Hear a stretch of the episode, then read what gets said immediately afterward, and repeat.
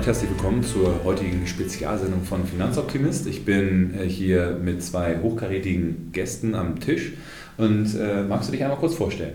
Ja, hallo, hier ist, äh, ich bin jetzt Elas und äh, ich bin Teil des Beach- und Volleyball-Nationalteams äh, Elas Flüggen und äh, genau, ich bin der Blockspieler und ich habe meinen Abwehrspieler auch mitgebracht.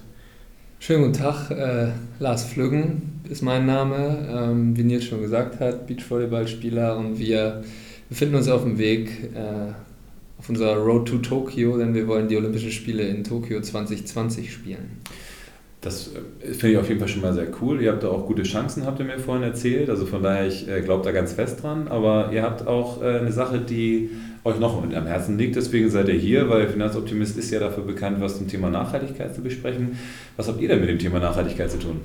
Ähm, ja, das äh, ist uns über die Jahre, die wir jetzt schon Beachvolleyball spielen, einfach äh, in der Welt aufgefallen, dass da ziemlich vieles aus dem Ruder läuft. Ich äh, sag mal, eine Geschichte ist, dass wir in Brasilien am Strand gespielt haben und äh, wir uns gewundert haben, warum denn niemand hier badet. Ähm, wir dann mit den Brasilianern gesprochen haben und die uns erzählt haben, ja, geht bloß nicht ins Wasser, um die Ecke ist der Hafen und da ist noch irgendeine Industriefirma.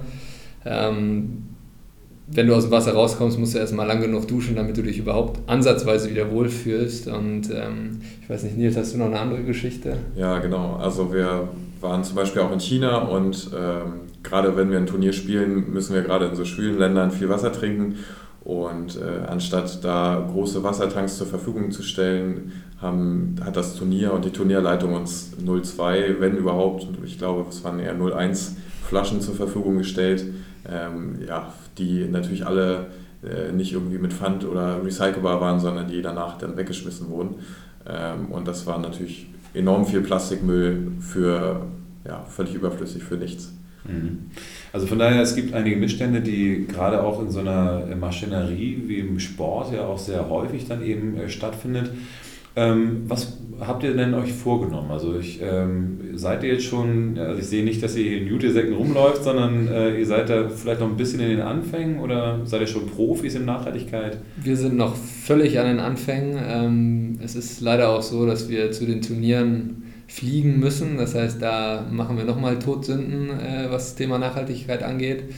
Ähm, das heißt, wir befinden uns am Anfang und suchen irgendwie Projekte und Möglichkeiten, wie wir äh, diese Nachhaltigkeit irgendwie in unser Business äh, einbringen können.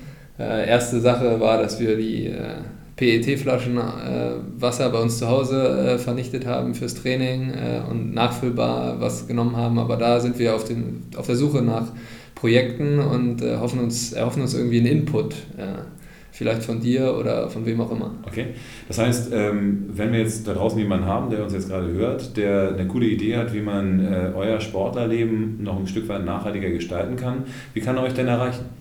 Ähm, ich denke, die einfachste Möglichkeit ist über, über Instagram oder Facebook äh, unserer Seite am besten folgen, aber es geht auch ohne. Man kann uns einfach eine Nachricht schicken und wenn ihr gute Ideen habt, wie wir da was machen können, immer her damit. Äh, wir würden uns freuen, da irgendwie was, was äh, umsetzen zu können.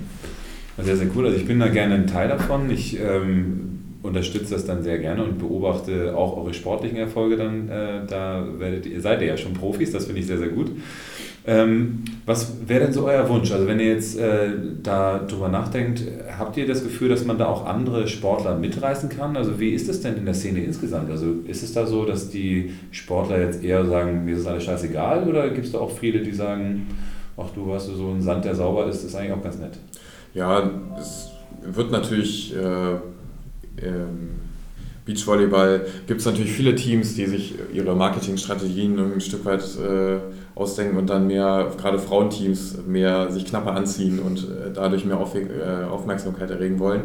Ähm, aber genau das Thema Nachhaltigkeit ist im Beachvolleyball noch nicht so groß vertreten und äh, ja, deshalb wollen wir da so ein bisschen äh, auch mal gucken, was da so geht. Ne? Und ja, darauf aufmerksam machen als eines der wenigen Teams bisher. Mhm. Das heißt aber auch gerne natürlich die anderen mit auf die Reise nehmen und dann kann man ja darüber die äh, anderen Nationen, das ist ja ist ein breites Feld. Also wenn man jetzt in, in Tokio unterwegs ist, wie viele, äh, wie viele Teams laufen dann da so auf aus wie vielen unterschiedlichen Nationen normalerweise? Ähm, also bei Olympischen Spielen nehmen 24 Teams pro Geschlecht teil. Ähm, das sind ja, mindestens mal zwölf verschiedene Nationen, weil nur zwei pro Nation dürfen. Äh, und das ist nur das Beachvolleyball. Ich meine, ich weiß gar nicht, wie viele tausend Athleten überhaupt bei den äh, Olympischen Spielen dann teilnehmen. Also da sind sehr viele Leute und ich glaube gerade auch Thema Sport. Äh, wenn man jetzt zum Beispiel auf die Ernährung schaut, ist auch eine sehr bewusste Ernährung und die, ich denke, da sind gewisse Synergien auch zu erzielen, bewusste Ernährung, die dann auch eine Nachhaltigkeit ähm, zeigt. Also ich denke, dass, dass die beiden Themen eigentlich sehr gut zusammenpassen. Mhm.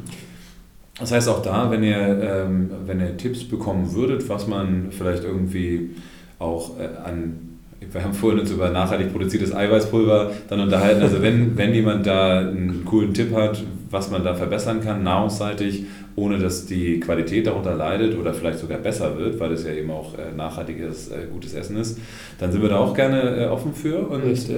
das finde ich, auf jeden Fall auch einen guten Aspekt.